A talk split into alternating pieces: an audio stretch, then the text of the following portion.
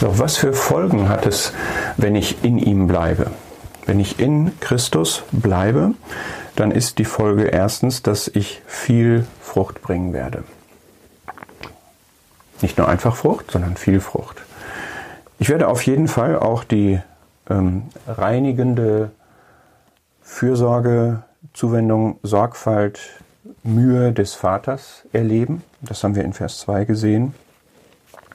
Ich werde dadurch mehr Frucht bringen, ich werde insgesamt viel Frucht bringen und ich werde bleibende Frucht bringen. Das hatten wir in Vers 16 und es gibt hier noch im Kontext weitere Aussagen, auf die ich gerne eingehen möchte, weil die sehr, sehr wertvoll sind und wir sehen darin, dass das Thema der Frucht wirklich ein, ein zentrales oder ein ganzheitliches Thema unseres Lebens ist. Wir haben nämlich in Vers 7 die Verknüpfung, wenn ihr in mir bleibt und meine Worte in euch bleiben, also ich mir zu eigen mache, was er in seinen Worten ausgedrückt hat, was er an guten Geboten, was er an Zielen, an, an Interessen formuliert hat, wie er sein, sein Wesen ausgedrückt hat in Worten, das ist ja das, was in Worten geschieht, ja, dann gibt es jetzt eine Verheißung, so werdet ihr bitten, so werdet ihr bitten, um was ihr wollt, und es wird euch geschehen. Das heißt, eine Folge des in ihm Bleibens ist die Verheißung, dass dann meine Gebete erhört werden. Ich kann bitten, um was ich will, und es wird geschehen.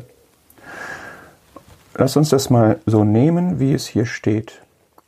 Und entscheidend, um diesen Vers richtig zu verstehen, ist natürlich der Kontext. Und der Kontext ist, es ist hier jemand, der eine bewusste Gemeinschaft mit dem Herrn Jesus pflegt, der in ihm bleibt.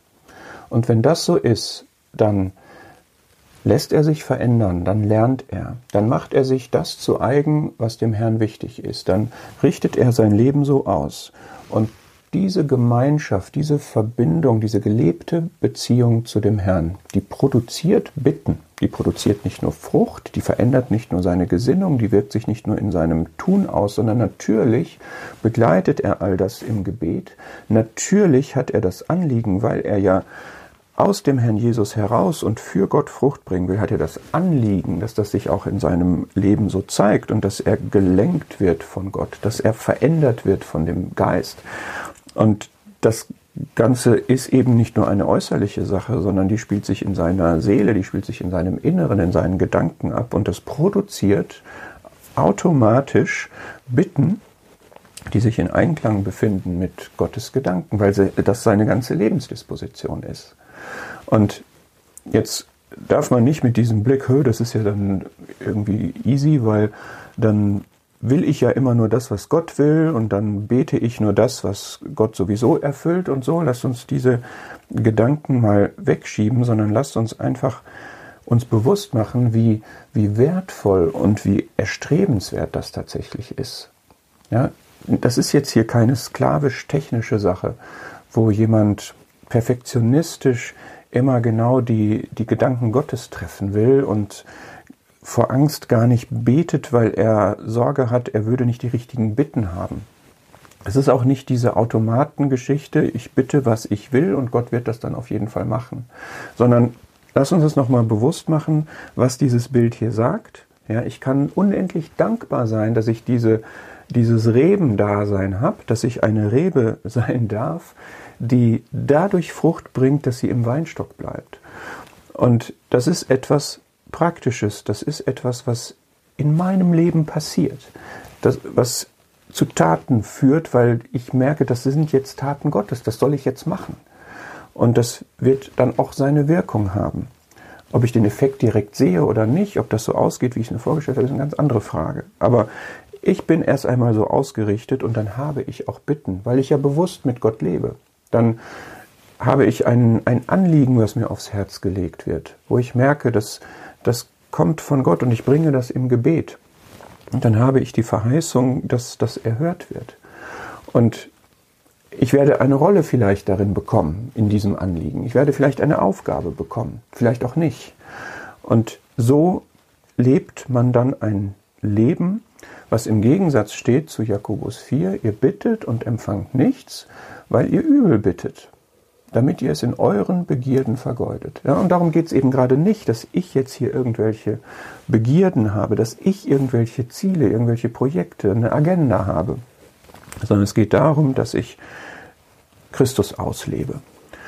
Und das führt dann, das ist dann der nächste Vers, Vers 8, darin wird mein Vater verherrlicht, dass ihr viel Frucht bringt. Das ist die zweite Folge, von der jetzt hier in Vers 7 und 8 die Rede ist. Die erste ist, es gibt Gebetserhörung, eine Verheißung. Die zweite ist, der Vater wird verherrlicht. Und darum geht es ja. Das ist ja das Ganze. Das war das Lebensziel des Herrn Jesus, dass der Vater verherrlicht wird. Und das ist auch mein Lebensziel und das ist auch die Folge.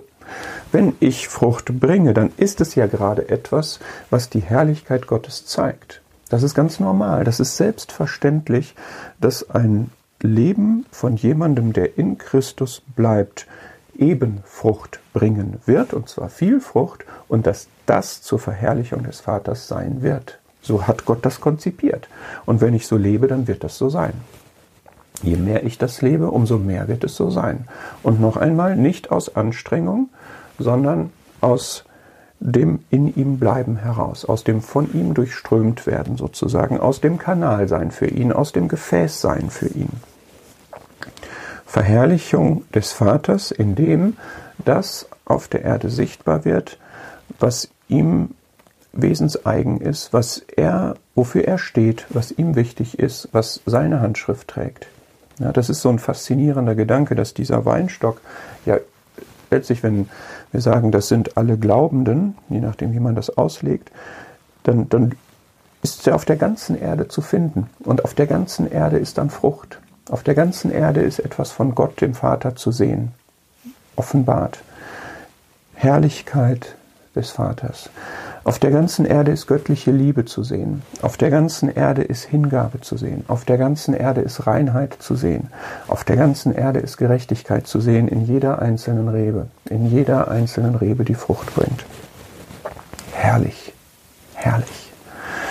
Und das dritte, was wir hier lesen, ist die Jüngerschaft in Vers 8. Hierin wird mein Vater verherrlicht, dass ihr viel Frucht bringt und ihr werdet meine Jünger werden. Erst einmal ist das im Grunde, dass sich der Kreis schließt. Ja, der Herr hat gesagt, ich habe euch dazu bestimmt, das war Vers 16, dass ihr hingeht und Frucht bringt.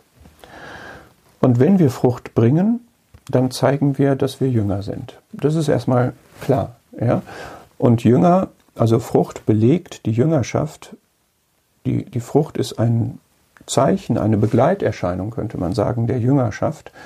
Jüngerschaft verstanden nicht als eine ähm, technische Nachfolge, sondern als ein Lernprozess.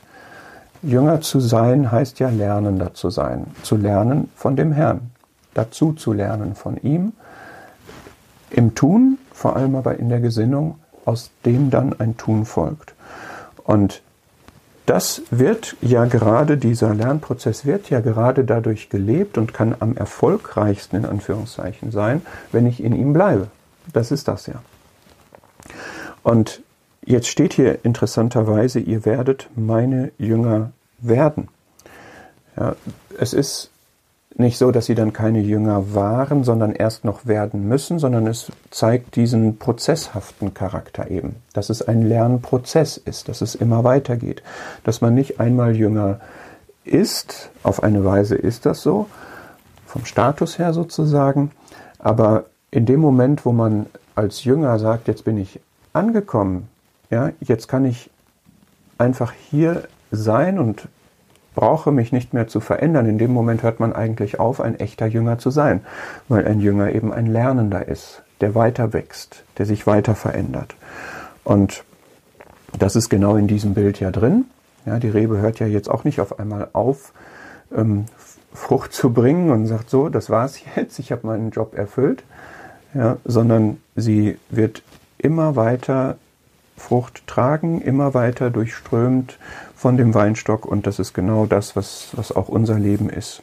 Aber schaut, wie, wie schön das ist, dass dieses Bleiben, dieses Fruchtbringen so verknüpft ist mit der Gebetsverheißung, der Verheißung der Gebetserhörung, mit der Verherrlichung des Vaters und mit der Jüngerschaft. Das ist wirklich sehr wertvoll und um, umfasst wirklich unser, unser ganzes Leben und belegt nochmal, bekräftigt noch einmal diese Ausrichtung auf ähm, die Verherrlichung Gottes des Vaters.